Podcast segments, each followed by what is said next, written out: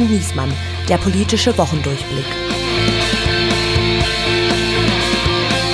Es ist Kalenderwoche 6, nur noch Stunden, bis entschieden wird, wer Berlin künftig schlecht regiert. Hier spricht die Hauptstadt, hier spricht das Redaktionsnetzwerk Deutschland. Mein Name ist Steven Geier und mit mir hier ist nicht der Flugzwerg aus dem Sauerland, sondern der Sitzriese aus dem Münsterland, Andreas Niesmann. Hallo, lieber Steven und hallo an die Zuhörerinnen und Zuhörer. Wir versuchen heute mal, die vielen verschiedenen Themen der Woche unter einen Hut zu bekommen und haben dafür drei Gäste eingeladen. Ein Jahr Friedrich Merz. Mit der Publizistin und Merz-Biografin Jutta Falke-Ischinger sprechen wir über das erste Jahr mit dem neuen Oppositionsführer. Jahrtausendkatastrophe. RD-Krisenreporter John Mary berichtet uns live aus dem türkischen Katastrophengebiet, was das Erdbeben vor Ort angerichtet und was er dort erlebt hat. Alle Jahre wieder. In Berlin muss Regierungschefin Franziska Giffey bei der Wahlwiederholung ihre Abwahl fürchten. Ja, Steven, eigentlich ist das ja dein Part, aber heute sage ich es mal, was für eine Woche. Naja. Was ist los? Bist traurig? Ja, tolle, volle Woche. Ja, tolle. Hm, Ich bin, äh, mich zieht es einfach alles nur noch runter. Was denn? Steven, willst du einen Keks? Ja. Komm, nimm einen Keks. No, komm, nimm den Keks. Ist der Papst katholisch. Also. nee, aber ich weiß so, wie wir auf der Liste stehen haben, Pistorius war in Kiew, die kriegen jetzt 100 Leo-Panzer irgendwie. 187. Hm. Und darüber sollen wir uns jetzt freuen. Und dann, keine Ahnung, Zelensky beim EU-Gipfel sagt, äh, Gebt uns Flügel. Gebt uns kein Flugzwerg. Wir wollen Flügel. Und so, ich weiß, aber äh, Na komm! Nee, ich bin einfach, mich zieht es runter. Zum Beispiel, als jetzt viral ging dieses Video, wo dieser Trigema-Chef, das ist übrigens gar nicht mehr der Schimpanse, sondern das ist jetzt ein gewisser Herr Grupp. Nee, der war bei Gysi zu Gast und sagt, ja, wisst ihr, ich halte nichts von den Amerikanern. Und der Zelensky ist, der ist ja eigentlich nur Schauspieler. Und der ganze Saal klatscht und johlt. Und dann sagt er, ja, muss ich mir mal vorstellen, vor meiner Straße äh, prügeln sich zwei und ich renne erstmal nach Hause und gebe dem einen eine Axt und dem anderen ein Messer. Da würde doch jeder sagen, der Grupp ist verrückt geworden. Warum machen wir das in dem Krieg so? Wir schicken Panzer, das eskaliert doch alles und der Saal klatscht und so. Und ich denke mir, ja, ziemlich viele Deutsche de- sehen das irgendwie auch so und es frustriert mich, weil das Bild ist ja völlig schief. Ne? Das sind nicht zwei, die sich prügeln, sondern da ist einer bei dem anderen eingestiegen, hat die Kinder verprügelt äh, äh, und behauptet, du hast mich bedroht hier aus deiner Wohnung raus und deswegen nehme ich mir, nimm dir jetzt deine Wohnung weg und dann sagen wir, naja, komm hier, also wir helfen dir nicht, aber wir geben dir ein paar Waffen, so. Und dass das nicht auf der Hand liegt, gleichzeitig, sobald ich das ausspreche, äh, äh, löst das ja bei denen, die das so sehen, den Reflex aus, ah ja, ihr Regierungspropaganda, Kriegstreiber und so gibt wieder einen offenen Brief, hast du ja wahrscheinlich gesehen heute. Mhm. Alice Schwarzer und Sarah Wagenknecht haben sich zusammengetan. Und Jürgen Hodentö Hoden Höfer. Jürgen Hodentöter. Wir nennen ihn alle so, komm, face it. So, und, Und, ja. und Reinhard May. Ja, und das, genau, das frustriert mich zum Beispiel auch, habe ich immer für einen reflektierten Typen gehalten. Und ich sage jetzt mal für die, die jetzt schon wieder Regierungspropaganda sagen, ich komme ja eigentlich auch aus der Ecke, Reinhard May, meine Söhne gebe ich nicht, friedensbewegt. Ich habe auch einen Kriegsdienst verweigert und stattdessen äh, auf einer Krankenstation gearbeitet. Ich fand das auch immer alles richtig, was der gesagt hat. Nur man muss doch einsehen, dass die Situation nicht die gleiche ist, ob du ein Amerikaner bist im Zweiten Weltkrieg und jemand sagt, wir müssen irgendwie Hitler verhindern, oder ob du äh, ein Deutscher bist und sagst, meine Söhne gebe ich nicht für den äh, Zweiten Weltkrieg. Das ist ja wohl ein leichter Unterschied. Und dass, dass die das nicht reflektieren, dann ihre Manifest für den Frieden haben die das genannt, als ob Deutschland quasi ein Interesse an dem Krieg in Ja. Europa hat. Das ist ja die Unterstellung. Das ist das Problem am Pazifismus in, und aus dieser Falle kommt er irgendwie auch nicht raus, habe ich den Eindruck. Er ignoriert bei seiner ganzen Argumentation, dass Putin kein Interesse an Frieden hat. Ja, oder dass es einen Aggressor geben kann, grundsätzlich. Ja. Ja. Oder genau, wenn man eins, eins raus.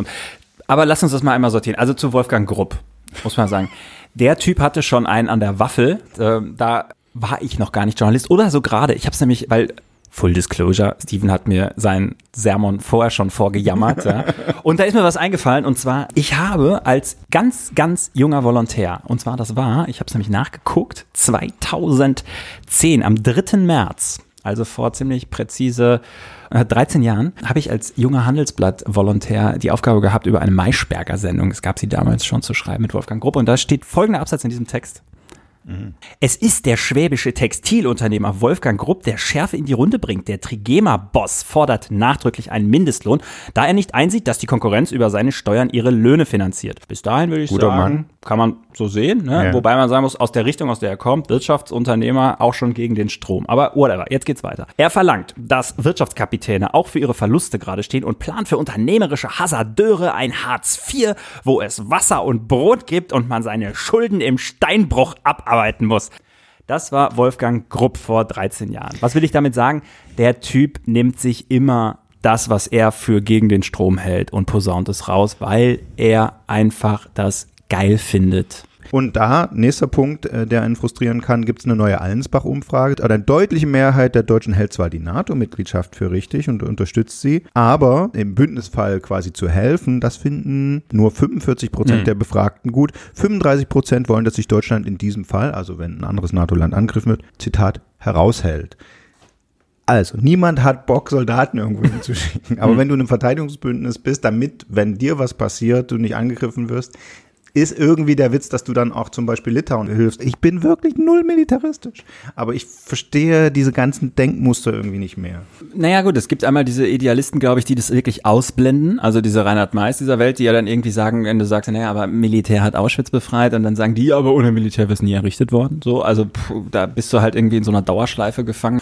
Und dann gibt es, glaube ich, eine andere Haltung, dass da auch eine Portion Egoismus dabei ist, dass du sagst, ja, wir sind zwar in der NATO, aber da geht es ja eigentlich darum, dass wir beschützt werden. Und äh, ganz ehrlich, jetzt, äh, also jetzt wegen des Baltikums den dritten Weltkrieg anzufangen, also sorry, Die Alter. sollen sich doch mal zurück in die Sowjetunion scheren. Das war auch nicht so schlecht. Naja, ich versuche ja sogar, mich da rein zu versetzen. Ich würde ja gerne äh, weiter Pazifist sein, was ich immer war. Äh, nur es fällt mir so schwer. Und gleichzeitig, Stichwort Propaganda, nervt mich dann so, wenn dann so Fehler passieren, die dann auf dieses Image einzahlen, als nämlich zum Beispiel die Ermittler über diesen Abschuss des Passagierflugzeug, äh, Flugzeugs MH17, damals über der Ostukraine, jetzt ihren ersten Report vorgelegt haben. Da hieß es ja, Putin war direkt in Abschuss von MH17 involviert in Hm, ja, deutschen Einmeldung. Medien. Und alle sind sofort draufgegangen, Reaktionen gesammelt, wurden irgendwie stellvertretende Fraktionsvorsitzende angefragt etc. Peinlicher und böser Fehler des Journalismus. Es wurde zwar schnell korrigiert, aber die Wahrheit ist, in dem Bericht steht mitnichten, dass Putin an der Entscheidung beteiligt war, dieses Malaysian Airlines Flugzeug mit fast 300 Menschen an Bord abzuschießen, sondern er war an der Entscheidung beteiligt, den Rebellen da in der Ostukraine Waffen zu liefern und in dieser Waffenlieferung war diese Bug-Abwehr-Rakete drin, mit der dieses Flugzeug am Mhm. Ende abgeschossen worden ist. Also war überspitzt dargestellt. So, und dann, genau, können dann wieder die anderen sagen, ja, ihr macht hier diese Putin, Propaganda, Putin ja. ist böse Propaganda. Jetzt hat er plötzlich den Knopf gedrückt, um dieses Passagierflugzeug abzuschießen. Und auf der anderen Seite, am gleichen Tag kommt hier zum Beispiel von der Linksfraktion eine Pressemitteilung, was der renommierte Investigativjournalist Seymour Hirsch aufgedeckt hat. Biden hat grünes Licht für die Sprengung der Nord Stream Pipelines gegeben. Na, so, Was ist jetzt los? Habe ich mir das angeguckt schon super verdächtig. Er hat es ausschließlich auf seinem Blog veröffentlicht. Also der schreibt ja, das wäre ja wirklich renommiert, der hat das My Lai-Massaker im, im Vietnamkrieg aufgedeckt ja, und ja. so. Also der kann überall schreiben, äh, wo er will. Ja. Wenn es halt stichhaltig ist in seinem Text, steht dann drin, eine Quelle, die namentlich nicht genannt werden will und die mit der Sache befasst ist. So. Ja, das hat natürlich, Reuters hat das versucht zu verifizieren. Das ist ja, warum meldet ihr nicht, dass die Amis hinter der Nord Stream-Sprengung stecken? Ja, weil es halt niemand weiß. Sobald wir es wissen, melden wir es, ist versprochen. Und ich würde das auch nicht ausschließen. Es weiß halt niemand. Ja. Und das ist, beide Seiten sind nicht mehr bereit, äh, Fakten aufzunehmen. Und das frustriert mich und zieht mich runter. Ich bin dafür, dass wir über Fakten sprechen. Ah, Fakten sprechen. Naja, also sagen wir mal, zumindest die Zuhörerinnen und Zuhörer, die hier sich entschieden haben einzuschalten, wissen ja, dass wir versuchen, das politische Spektrum weitestgehend weit aufzumachen. Ähm, Und um Steven jetzt ein bisschen zu trösten, lass uns, würde ich sagen, komm, gehen wir mal in die aktuelle, in das aktuelle Programm. Wenn ich ein paar tolle Gäste eingeladen, lass uns die doch einfach mal anrufen. Wir begrüßen heute eine deutsche Publizistin und Journalistin, die für viele politische Medien tätig und insgesamt drei politische Sachbücher geschrieben hat. Frisch erschienen ist jetzt ihre Biografie über Friedrich Merz, die sie gemeinsam mit dem langjährigen Hauptstadtkorrespondenten Daniel Goffert verfasst. Die Rede ist von Jutta Falke-Ischinger. Sie war lange Politikredakteurin und auch Leiterin des Hauptstadtbüros der Welt und des Rheinischen Merkur. Mit ihrem Mann, dem deutschen Diplomaten Wolfgang Ischinger, lebte sie von 2001 bis 2006 in Washington und von 2006 bis 2008 in London und arbeitete von dort als freie Journalistin auch für andere überregionale Blätter, die FAZ, die Zeit oder den Cicero. Außerdem ist sie Gründerin der Debattenplattform Disput Berlin und des Vereins Lebensspenden, der sich für die Organspenden einsetzt und dem sie auch vorsitzt. Ihr neues Buch heißt Der unbeugsame Friedrich Merz, die Union und der Kampf um die Macht und ist gerade im Verlag Langen-Müller erschienen. Hallo, Frau Falke-Ischinger. Ja, hallo, ich grüße Sie. Es war ja eine große Woche diese Woche für Friedrich Merz alle reden darüber, wie er öffentlich verarscht worden ist, würde ich sagen. Äh, von Marie-Agnes Strack-Zimmermann von der FDP, die Vorsitzende des Verteidigungsausschusses, im Karneval äh, hat sie ihn als Flugzwerg bezeichnet und die CDU hat not amused reagiert. Der Generalsekretär Chaya fordert eine Entschuldigung. Zu Recht? Ganz falsch, finde ich. Also man kann natürlich über Geschmack streiten und auch darüber, wie treffend diese Rede jetzt war, wie verletzend solche Reden auch Büttenreden im Karneval wirklich sein dürfen. Aber da gibt es natürlich nur eine mögliche Reaktion. Man darf sich nicht anmerken lassen, dass man angefasst und beleidigt ist. Man muss da gute Miene zum bösen Spiel machen. Und eine Entschuldigung zu fordern, das wird ja nicht funktionieren. Also ist es für die CDU eine blöde Situation und man hätte, glaube ich, im Gegenteil viel mehr über Frau Strack-Zimmermann geredet, wenn Friedrich Merz gelacht hätte. Aber das hat er leider nicht gemacht und das passt ja auch ein bisschen zu ihm. Gut, nun sagen Sie, das passt zu ihm äh, über das Persönliche und Porträtierende, auch in Ihrem Buch, äh, wollen wir gleich noch reden. Lassen Sie uns mal politisch anfangen. Äh, kommende Woche steht ja jetzt mal im Ernst ein wichtiges Jubiläum an für Friedrich Merz. Ähm, er ist dann ein Jahr, am 15. Februar ist es genau ein Jahr her, dass er zum Chef der Bundestagsfraktion von CDU und CSU gewählt worden ist. Ende Januar war ein Jahr Parteichef, das haben auch äh, viele schon thematisiert. Mein Gefühl ist, dass ihm die Fraktion zurzeit wichtiger ist. Glaube ich, wir sind uns einig, die CDU hat er äh, stabilisiert, nachdem sie die Wahl verloren hat. Und die führt auch in den Umfragen. Aber man könnte doch eigentlich äh, erwarten, jetzt angesichts der, des ganzen Streits und auch der schlechten Beliebtheitswerte von Olaf Scholz, dass es dass der Vorsprung klarer sein könnte. Also wenn Sie sich die reinen Umfrageergebnisse angucken, liegt die CDU ja vorn. Und das ist immerhin ja eine Leistung im Vergleich zum Ergebnis der Bundestagswahl. Es fällt aber auf, dass nach wie vor seine persönlichen Sympathiewerte nicht so hoch sind, wie sie sein sollten. Und wenn wir uns diese beiden Ämter anschauen, also die Bundestagsfraktion und die Partei, kann man, glaube ich, klar sagen, dass er in der Fraktion angekommen ist, auch als Oppositionsführer. Das konnten wir mehrfach im Bundestag beobachten, wie er auch den Kanzler vorführte und den ansonsten stoischen Scholz gelegentlich zu Gefühlsausbrüchen mhm. auch brachte. Und er hat auch, wie ich höre, die Fraktion hinter sich versammelt, auch, auch Kritiker, auch, auch gerade bei den Frauen, die am Anfang skeptisch waren, ihn für arrogant hielten, sagen, nein, der hört zu. Und ihm, ihm sind generell Themen auch wichtiger als Menschen. Was aber dazu führt, dass man eigentlich, dass er keine Vorurteile hat und dass er beliebter ist in der Fraktion äh, als am Anfang viele glaubten. Mhm. So, aber die zweite, eigentlich die größere Aufgabe, die Partei, da ist noch viel zu tun. Er hat den Prozess eines neuen Grundsatzprogrammes auf den Weg gebracht, aber da ist es nach anfänglichen Meinungsäußerungen ziemlich still geworden um diesen Prozess. Man hat bis jetzt noch nicht den Eindruck, dass die CDU ein Thema gefunden hat, äh, bei dem wirklich klar ist, dafür wird die Union in Deutschland gebraucht. Und man kann nach einem Jahr, glaube ich, wirklich sagen, dass die äh, Regierungskoalition teilweise ihre eigene Opposition mitliefert. Und die CDU steht immer nur so ein bisschen am Rand, kann immer wieder nur ein bisschen mahnen und auf handwerkliche Fehler hinweisen. Aber als wirkliche Systemalternative wird sie noch nicht wahrgenommen. Hm. Jetzt ist es ja so, dass das ein Vorwurf ist, der die Union ja schon lange begleitet, so diese inhaltliche Konturlosigkeit. Das hat man auch in den Merkel-Jahren immer schon gesagt. Und das war ja auch das, was die Umfragen immer wieder gespiegelt haben, dass diese großen Mehrheiten und die tollen Wahlergebnisse vor allen Dingen an der Kandidatin hingen und weniger an der Partei. Also es ist so ein bisschen ein, ein Thema, was Merz geerbt hat. Gibt es denn etwas, wofür er steht politisch aus Ihrer Sicht? Also ist, ist er wirklich noch so ein Konservativer oder ist er eigentlich auch für sich selber auf der Suche, was er eigentlich will und wofür er eigentlich äh, politisch eintreten soll? Das ist das nächste Thema. Er hat sich noch nicht wirklich gelöst von dem Image, dass er nach außen, äh, dass er nach außen strahlt, womit er auch verbunden wird, konservativer Knochen aus den 90ern. Ähm, er hat es noch nicht mit Leben gefüllt. Er hat ja zum Beispiel äh, die Partei beim Thema Frauen schon modernisiert, indem er die Frauenquote eingeführt hat. Aber auch das hat er gemacht, ohne wirklich überzeugt zu sein. Und man fragt sich die ganze Zeit, was will er denn wirklich? Und wenn man zwischen den Zeilen las, war eigentlich klar, dass er das Thema in Wirklichkeit lästig fand und nicht innerlich wirklich überzeugt war, dass die CDU moderner werden muss. Er sagt oft, wir haben da nicht genug gearbeitet, wir müssen nacharbeiten. Aber das ist das Problem der Partei im Moment, dass sie nicht, dass nicht klar ist, wohin die Reise geht. Hm. Er blinkt mal ein bisschen rechts, andere blinken mal wieder so ein bisschen links in Richtung Wokeness und irgendwo dazwischen in der Mitte vermutet man den Markenkern der CDU, aber man, man bekommt ihn noch nicht zu fassen.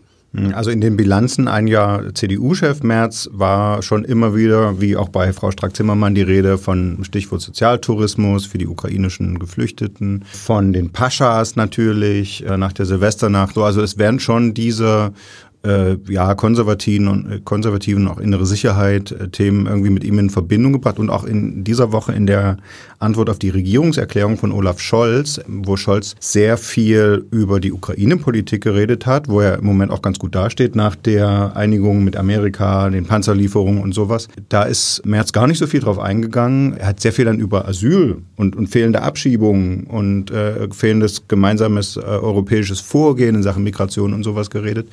Also ist schon mein Eindruck, äh, er, er versucht da sozusagen die Themen, die klassischen konservativen innere, äußere Sicherheit-Themen zu bedienen. Also ich, ich fand, er war bemerkenswert sachlich in der Bundestagsdebatte und hat sich eben nicht mehr auf diese Stichworte und polarisierenden Begriffe eingelassen und hat, hat sehr sachlich nachgefragt.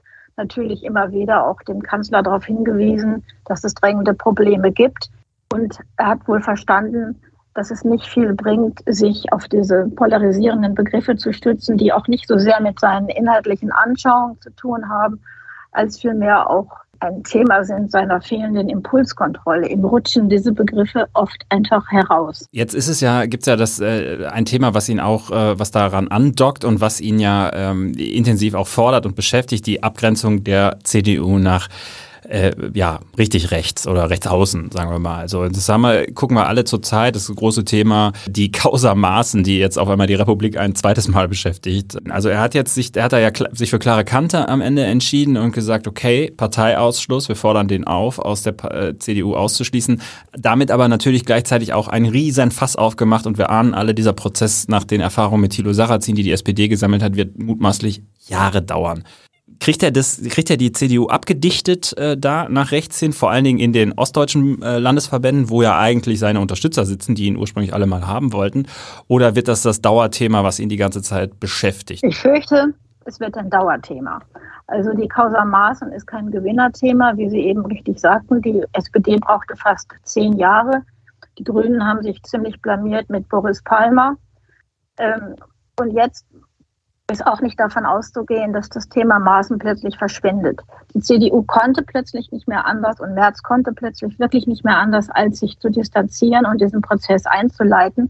Aber Sie haben recht, die Probleme in Ostdeutschland bestehen weiter.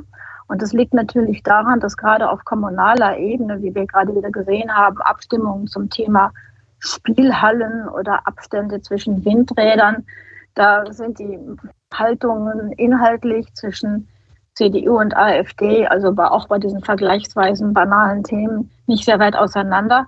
Und da ist es natürlich schwierig, von, von Berlin aus hinein zu regieren und zu sagen, hier Brandmauer gegen rechts. Das sind schwierige Ab Abwägungsprozesse in Einzelfällen, wo aber von nicht auszugehen ist, dass es jetzt weniger werden. Also da wird es weiterhin solche Themen geben.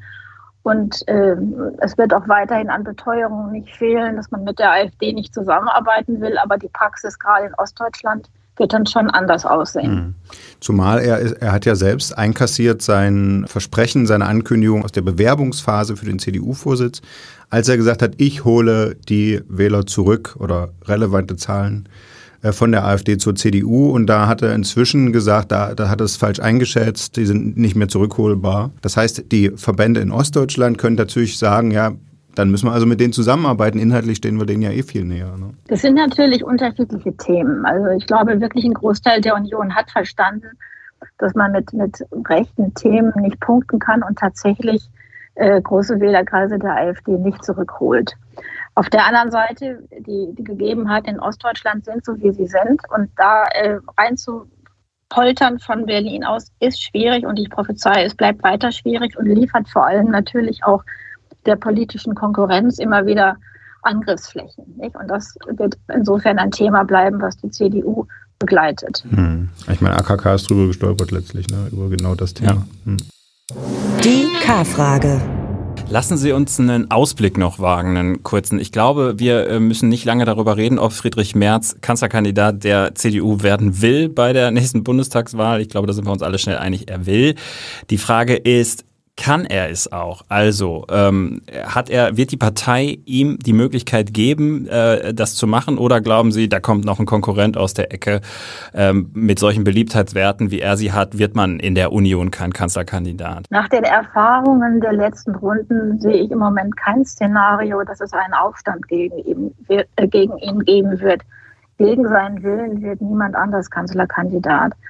Ähm, wir haben ja auch gesehen, dass auch, ein, auch der Job des erfolgreichen Ministerpräsidenten im Falle von Armin Laschet oder auch bei AKK nicht unbedingt dazu taugt, um dann auch auf Bundesebene zu reüssieren. Mhm. Und das gilt dann sicher auch für Daniel Günther und Hendrik Wüst, auch wenn die einen guten Job machen. Aber der, der Weg ins Kanzleramt ist ein weiter.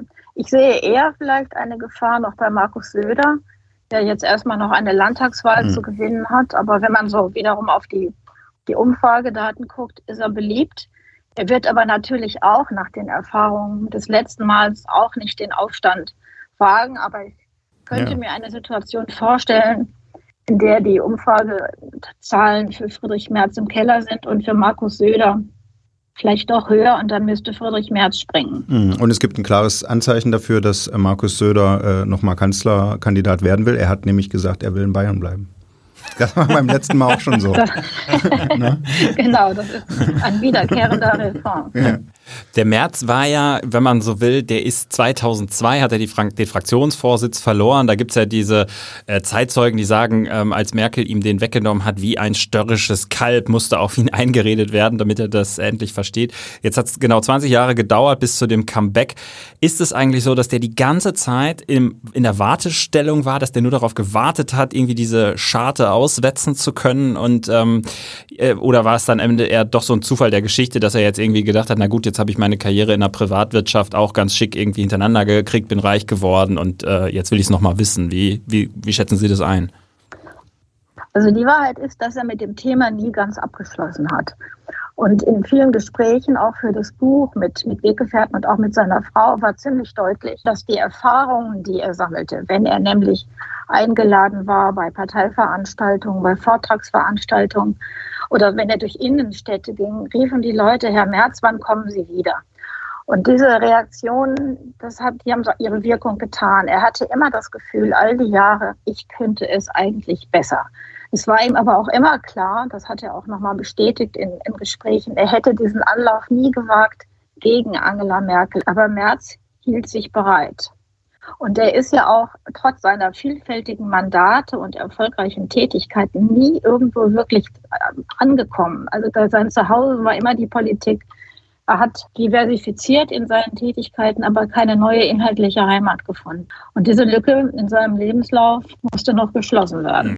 Gut, das hat er ja zumindest geschafft. Also er hat jetzt äh, so viel Macht in der CDU, äh, wie er ja sie noch nie zuvor hatte. Das kann man, glaube ich, sagen. Und äh, gleichzeitig hat man manchmal das Gefühl, ähm, ja, er, er ist der oder die Bevölkerung ist eben irgendwie entglitten oder die Menschen haben sich irgendwie weiterentwickelt als er.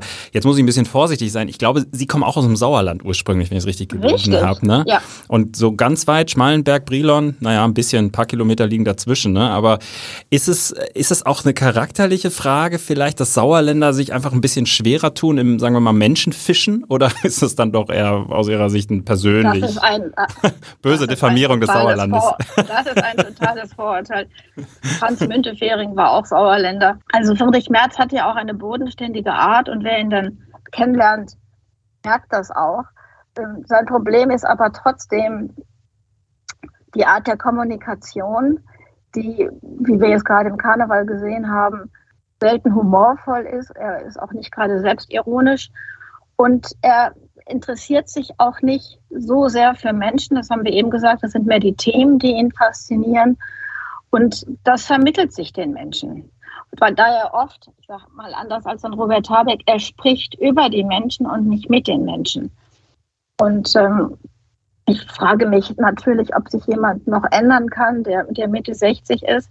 Aber natürlich könnte er durch, durch kluge Beratung und vor allem durch mehr Impulskontrolle einige Fehler auch ausmerzen. Genau, vielleicht kommt ihm das Alter auch entgegen. Ich meine, bei Joe Biden merkt man ja, der wird langsamer, dann die Impulse sind leichter zu kontrollieren. Und der will ja auch nochmal vielleicht antreten, haben wir diese Woche so Zeichen äh, empfangen. Also Merz könnte immer sagen, ich bin noch, ich bin noch äh, wie sagt man, äh, ein Jungspund im Vergleich zu, Biden, zu ja. Biden mit 80 antritt. Koalitionsrechner. Wir wollten ja nochmal auf die Landtagswahl in Berlin gucken, die uns an diesem Wochenende ereilt. Überraschend muss man sagen, weil es ist ja, wie wir alle inzwischen gelernt haben, eine Wiederholungswahl, die wegen des Berliner Wahlchaos vor anderthalb Jahren notwendig wurde. Und es deutet sich tatsächlich an inzwischen, dass es eine Verschiebung der Mehrheitsverhältnisse im Abgeordnetenhaus geben könnte. Die CDU führt inzwischen doch relativ deutlich in den Umfragen, also vor allem bei Forsa waren es 26 Prozent, Forschungsgruppe waren sie bei 24 Prozent.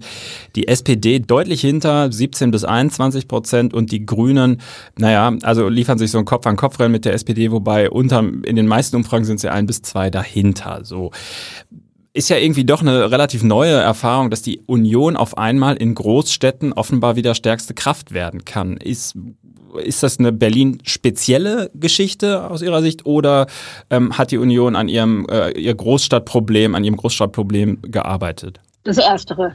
Ich würde sagen, das ist ein, ein, ein Berlin, ein Berlin-spezifisches Thema, da wirklich alle unzufrieden sind mit der, äh, mit der Art und Weise, wie diese Stadt regiert oder beziehungsweise nicht regiert wird. Die Pannen bei der Wahl, Verkehrspolitik, Schulpolitik, das ist eine Großkatastrophe, gibt die andere.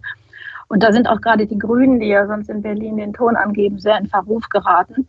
Äh, das erklärt sicherlich, warum Kai Wegner, der zwar schon lange Politik in Berlin betreibt, aber doch ein ziemlicher No-Name ist, plötzlich die Umfragen anführt. Mhm. Wobei sich daraus keineswegs ergibt, dass es wirklich andere Mehrheitsverhältnisse geben wird. Es kommt darauf an, ob die FDP ins Abgeordnetenhaus kommt. Dann, wenn, wenn sie nicht reinkäme, könnte eine Zweierkonstellation genügen. Aber das sind alles Unwägbarkeiten. Aber es ist sicherlich ermutigend äh, für die CDU da weiterzumachen und äh, beziehungsweise vielleicht doch mal auch andere Gesichter von außen zu installieren in der Berliner CDU. Die Versuche gab es ja immer wieder, aber ein bisschen mehr Profil und Sichtbarkeit auch von CDU-Politikern in Berlin würde nicht schaden, um vielleicht die Partei da auch ein bisschen mehr nach vorne zu bringen. Klar, das strategische Problem, was die Partei hat, bleibt natürlich. Ne? Also im, im, im Sinne Koalitionspartner, sie muss ja gegen, eine, gegen ein rot-rot-grünes Bündnis irgendwie eine andere Mehrheit äh, äh, zustande kriegen und ist ja weder andockbar an die Grünen und äh, ja, bei der SPD kann man sich vielleicht irgendwie vorstellen, aber ja, ganz einfach wird so eine Operation auch nicht. Ja. Ja, vielleicht nicht mehr. Ne? Also mir scheint das fast so ein paradoxer Erfolg zu sein, dass die jetzt so stark führen, nämlich sie mobilisieren, glaube ich, sehr gut ihre Wählerschaft, die es ja auch in Berlin gibt, die eben nach so einer Silvesternacht sagt, warum wird hier nicht für Ordnung gesorgt, die vielleicht sogar sagt, da kann man dann ein bisschen äh, am rechten Rand fischen, äh, das sind alles äh, Ausländer und Ausländerkinder gewesen und so. Äh, ich glaube, in bestimmten Stadtteilen, auch in Berlin und in bestimmten Milieus äh, funktioniert das, zahlt das ein, das bringt denen dann so ein bisschen Schub. Aber Richtig. die grüne Fraktion, die ja viel linker ist als im Rest des Landes, sagt, und der, der denkt jetzt Vornamenabfrage Wegner, denkt jetzt, dass wir ihn ihn zum regierenden Bürgermeister wählen. Ah, das ist ja so das Paradoxe an dem Erfolg. Ne? Am ehesten ging es vielleicht noch dann mit einer SPD unter bestimmten, na, wenn die FDP reinkommt oder sowas, mit, unter bestimmten äh, Vorzeichen. Aber so richtig eine groß, eine eigene großstädtische CDU-Linie ist ja halt nicht zu erkennen. Ne? Nein, die, die ist ja nicht zu erkennen.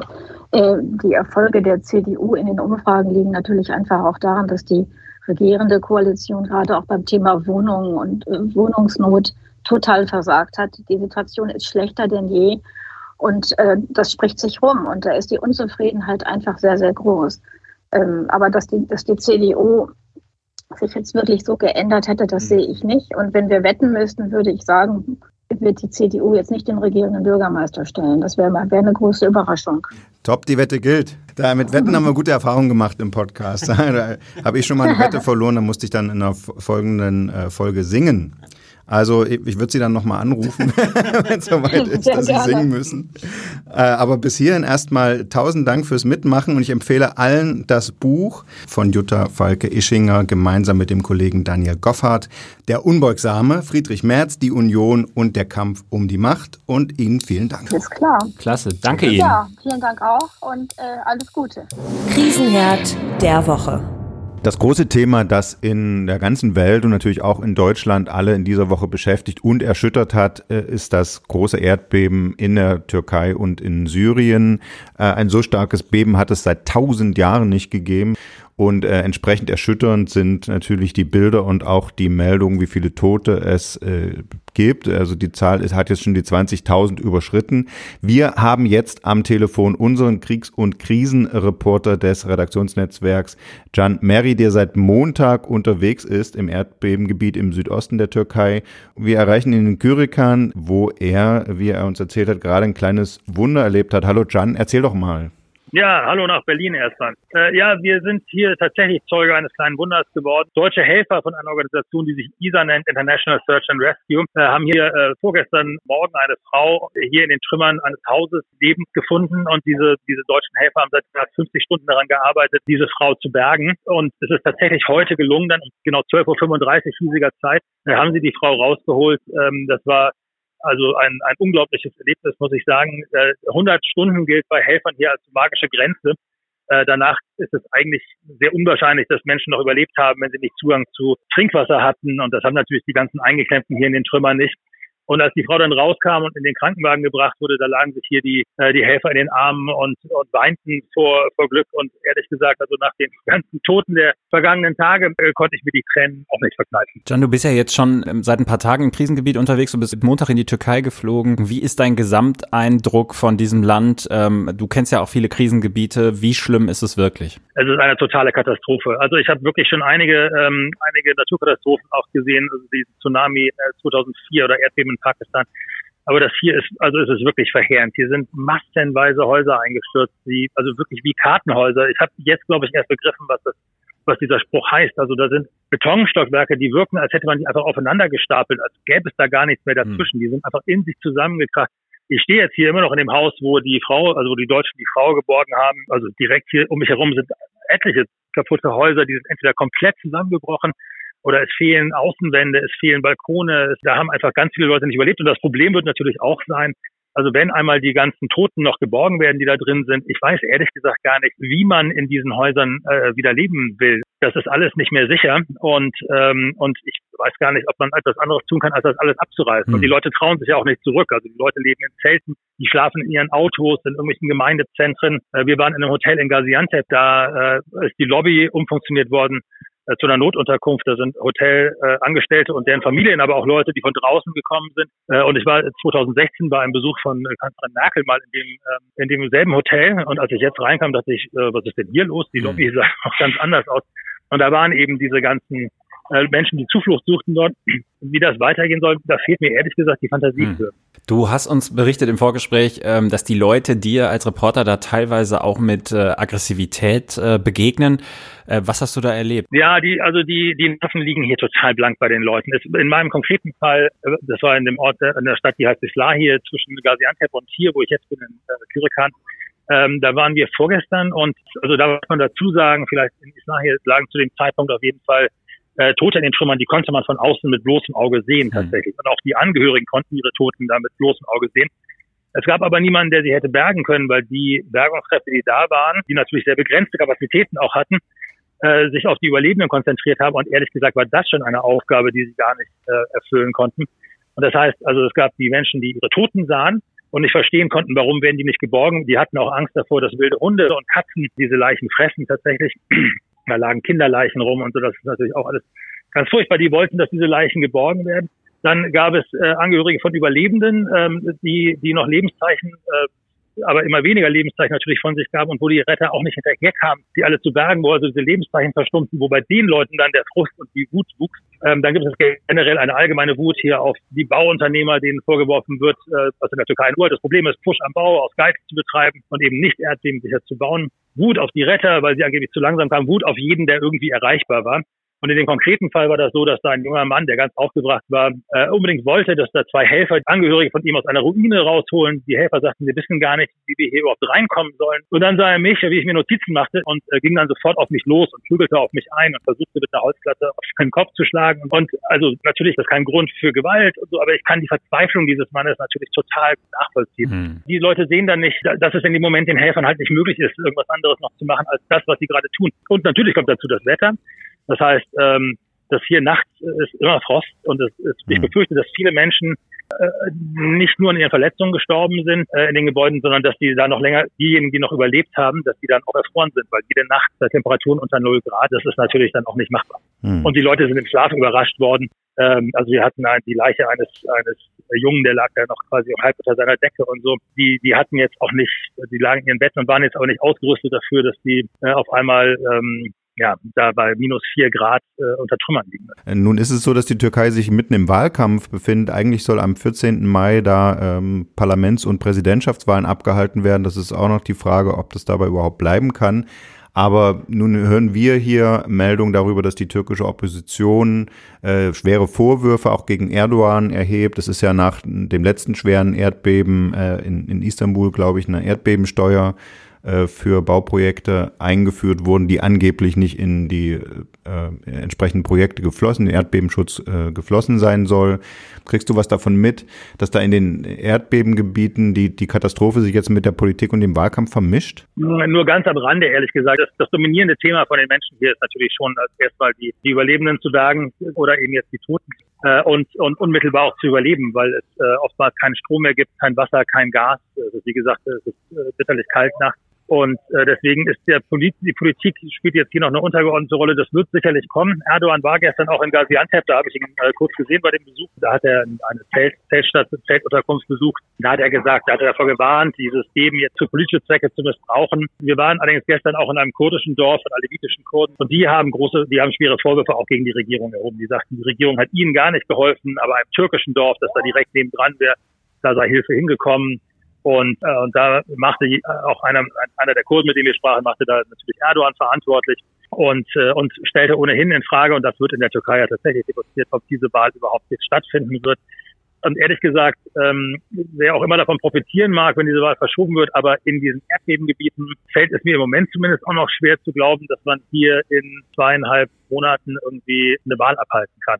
Hm. Jan, wir danken dir erstmal für deinen äh, Reporter-Einsatz äh, im Krisengebiet. Ähm, komm gut durch und vielen Dank hier für unser Gespräch. Ja, sehr gerne und bis bald. Pass auf dich auf, Jan. Ciao. Ja, danke schön. Bis dann. Tschüss.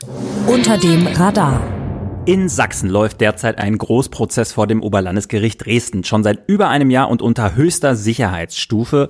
Und wenn demnächst ein Urteil fällt, dürfte das bundesweit Schlagzeilen machen. Es geht um das Verfahren gegen Lina E., eine inzwischen 27 Jahre alte Studentin aus Leipzig. Ihr wird vorgeworfen, Kopf einer linksradikalen Bande zu sein, die gezielt Jagd auf Neonazis gemacht haben und diese brutal angegriffen haben soll. Und weil diese Gruppe die Taten organisiert, geplant und noch mehr Überfälle vorgehabt haben soll, hat der Generalbundesanwalt die Gruppe um Lina E. auch als kriminelle Vereinigung angeklagt. Es gibt wenige Journalisten in Deutschland, die sich mit diesem Fall so gut auskennen wie unsere Kollegin von der Leipziger Volkszeitung, laut Medium Magazin die Reporterin des Jahres 2022 und nun auch Kopf und Stimme eines neuen Podcasts, der heißt Der Fall Lina E. und ist überall dort zu hören, wo es Podcasts gibt. Wir sagen herzlich willkommen und hallo, Denis Peikert. Hallo. Denise, du berichtest jetzt seit über einem Jahr mit, äh, zusammen mit Kollegen über den Prozess gegen Lina E., auch in großen Reportagen und nun eben auch in einem eigenen Podcast in fünf Teilen. Warum? Was macht den Fall Lina E. eigentlich so besonders? Ja, es kommt ziemlich selten vor, dass die Polizei genug Beweise findet, um eine linksextreme Gruppe vor Gericht zu stellen. Einfach weil Ermittlungen in dem Bereich Linksextremismus besonders schwierig sind. Die Täter versuchen echt kaum Spuren zu hinterlassen und wenn sie, wenn es Verdächtige gibt, dann schweigen die Eisern. Das ist mal das eine und dann kommt in dem Fall noch dazu, dass es eben einen gibt, der nicht schweigt. Ein mutmaßliches Mitglied der Gruppe um Lina E. hat ausgepackt und der lange vor Gericht ausgesagt und gibt selten Einblicke in eine ansonsten verschlossene linksextreme Szene. Äh, nun sind wir, also du und ich, in Sachsen aufgewachsen und also ich kenne es halt auch, wie die Stimmung war in den 90er Jahren, äh, als ich aufgewachsen bin. Später gab es jetzt äh, das Stichwort Baseballschlägerjahre dazu. Also das heißt, wer da jung gewesen ist, ist von diesem Konflikt geprägt zwischen rechten und linken Gruppen und in einigen Städten eben in Sachsen haben da die, die Neonazis wirklich ja, die die Straße dominiert, haben alle, die äh, anders aussahen, irgendwie alle, die in deren Feindbild gepasst haben, terrorisiert und so. Also ich erinnere mich zum Beispiel in meiner Heimatstadt, äh, da mussten die Veranstalter von den örtlichen Punk- und Blueskonzerten äh, immer ein paar Leute äh, aufs Dach vom Club stellen, die Ausschau halten, ob nicht die, die Neonazi-Banden der Umgebung anziehen, um den Laden zu überfallen, wozu es auch ein paar Mal gekommen ist. Also man kann diesen Fall Lina Ehe ja auch so verstehen, dass da jemand ist, der den Spieß mal umdrehen wollte, der gesagt hat, Schluss jetzt, dass ihr hier No-Go-Areas und, und ne, national befreite Zonen errichtet, wir, spielen, äh, wir drehen den Spieß um und verjagen euch jetzt, äh, vertreiben euch mit euren eigenen Mitteln, nämlich mit Gewalt. Natürlich, wir drei wissen, Gewalt kann nie die Lösung sein, aber mhm. eben wenn man so aufgewachsen ist in Sachsen, gibt's da nicht auch einige, die da eine zumindest heimliche Sympathie mit, na, mit dieser Gruppe, mit dieser Aktion haben? Ja, nicht nur heimliche. Also es gibt heimliche und nicht heimliche Sympathien. Genau aus den Gründen, die du, die du gerade schon genannt hast. Also hier in Leipzig gibt's ja, das offensichtlichste Zeichen dafür sind die extrem vielen Free Lina, Freiheit für Lina, Graffiti, die es hier in Leipzig und auch in vielen anderen Städten gibt. Aber hier ist es auch so, wenn ich mit Leuten rede, die jetzt äh, nicht mal unbedingt radikale linke Aktivisten sein müssen, sondern einfach auch Menschen weit bis in das bürgerliche Milieu hinein, die sagen, ja, okay, Gewalt finden wir irgendwie doof, aber so richtig Mitleid habe ich mit den Neonazis jetzt auch nicht. Und es gibt natürlich auch in Sachsen total viele Leute, die, die sagen, ja, müssen wir gar nicht diskutieren, das ist Gewalt, die müssen bestraft werden und so weiter. Und die müssen am besten auch noch hart bestraft werden. Aber klar, es gibt auch auf der anderen Seite diese große Solidarität. Hm. Lass uns über Lina E. sprechen. Das ist ja vielleicht auch ein bisschen das Besondere, was diesen Fall ausmacht, dass es nicht nur eine linke gewaltbereite Gruppe gibt, sondern dass diese linke gewaltbereite Gruppe von einer Frau angeführt wird, also einer Rächerin der Nazi-Opfer, wenn man so will. Was weißt du über diese Frau? Was kann man zu der sagen und wie kam die in die diese Rolle, in diese Führungsrolle? Ähm, linke Aktivisten würden uns jetzt wahrscheinlich Sexismus vorwerfen, weil man darüber spricht. Aber ich finde das so. auch total, ja, das ist eine Diskussion, dass man sagt, ja, Klar. und warum konzentriert ihr euch immer alle ja, darauf? Okay. Mhm. Ja, genau, ist doch egal. Ähm, aber nee, also es ist ja ein total männlich geprägtes ähm, Milieu, so linksextreme Gewalttäter. Das ist jetzt schon eher ungewöhnlich. Mhm. Ja, also man weiß über sie, dass sie verlobt gewesen ist, vielleicht noch ist, ich weiß es nicht, mit einem Linksextremisten, der schon lange als Linksextremist bekannt ist und verurteilt ist. Und die Polizei glaubt, dass sie sich an seiner Seite sozusagen radikalisiert hat. Lina E. ist in Kassel geboren, dass sie nach Leipzig gezogen ist, dann ähm, Johann G. kennengelernt hat, so heißt dieser Linksextremist, und dann so da reingerutscht ist, in Anführungsstrichen. Ich bin mir nicht ganz sicher bei dieser These, also zumindest nach dem, was ich, wie ich Lina E. erlebe im Gerichtssaal als eine extrem selbstbewusste, total gelassene Frau, auch immer vorgeführt äh, aus der Untersuchungshaft und äh, krasse Vorwürfe als Redelsführerin angeklagt, was nochmal bedeutet, dass ihr eine viel größere Strafe droht. So, aber sie wirkt da sehr, sehr gelassen und das ist ein bisschen holzschnittartig. So der böse Linksextremist verführt die unschuldige junge Frau zu mhm. bösen Straftaten. Nun, ähm, wir haben es schon gesagt, der Generalbundesanwalt sagt, das ist eine kriminelle Vereinigung und die haben, glaube ich, auch gesagt, das ist an der Grenze zum Linksterrorismus. Aber Prozess ist zäh. Gibt es überhaupt schon was, was der Prozess äh, sozusagen aufdecken und, und nachweisen konnte? Und, und kannst du schon absehen, wann es ein Urteil gibt? Das ist ja auch mehrmals verschoben worden. Ja, das hat vor allem wegen des Kronzeuge, der quasi mitten während des Prozesses dann aufgetaucht ist. Unter anderem deswegen hat sich es immer wieder verzögert. Ich gehe davon aus, dass jetzt im, Frühjahr irgendwann das Urteil fällt das, was der Kronzeuge jetzt ausgesagt hat, ähm, hat da meines Erachtens schon ein bisschen Licht ins Dunkel gebracht. Also es ist jetzt schon sehr viel wahrscheinlicher geworden, dass das Gericht annimmt, dass es diese Gruppe gegeben hat. Also er hat ja berichtet von gemeinsamen Trainings, von so einer arbeitsteiligen Vorgehensweise, auch von Finanzierung hat er gesprochen. Ja, aber wie das Gericht das jetzt alles zusammenpuzzelt, wird man sehen. Ich bin auch gespannt, in Anführungsstrichen. Liebe Hörerinnen und Hörer, Sie merken schon, das ist ein extrem spannender Fall. Und entsprechend spannend ist auch der Podcast, den Denise Peikert für LVZ und RND konzipiert und mit etlichen Leipziger Kollegen recherchiert und in stundenlanger Arbeit geschrieben und produziert und aufgenommen hat. Zwei Folgen gibt es schon. Die können Sie bereits kostenlos hören, überall, wo es Podcasts gibt. Ich sage nochmal den Titel, Der Fall Lina E. Und an jedem Donnerstag gibt es eine neue Folge unter www.rnd.de-lina. Hören Sie da unbedingt mal rein. Wir sagen lieben Dank für deine Arbeit und dafür, dass du heute da warst. Denise. Danke für die Einladung und das Gespräch. Bis bald. Und das war unser Podcast für diese Woche, dieses Mal mit einer großen Breite an verschiedensten Themen. Wir hoffen, es hat Ihnen gefallen. Wir danken allen fürs Zuhören und wir danken vor allen Dingen unseren drei Gästen. Und ich gehe jetzt los zum Süßigkeitenautomat und kaufe noch einen Twix, dass ich dem Steven zur Aufmunterung in seinen Mundwinkel schieben kann. Und wenn Sie auch mithelfen wollen, dass der Steven wieder glücklich wird, dann lassen Sie eine Bewertung da. Schreiben Sie uns einen Kommentar, geben Sie uns eine Rückmeldung oder noch besser, empfehlen Sie uns weiter. Wir freuen uns. Danke und bis nächste Woche. Mitleid Cells ist gut. Tschüss.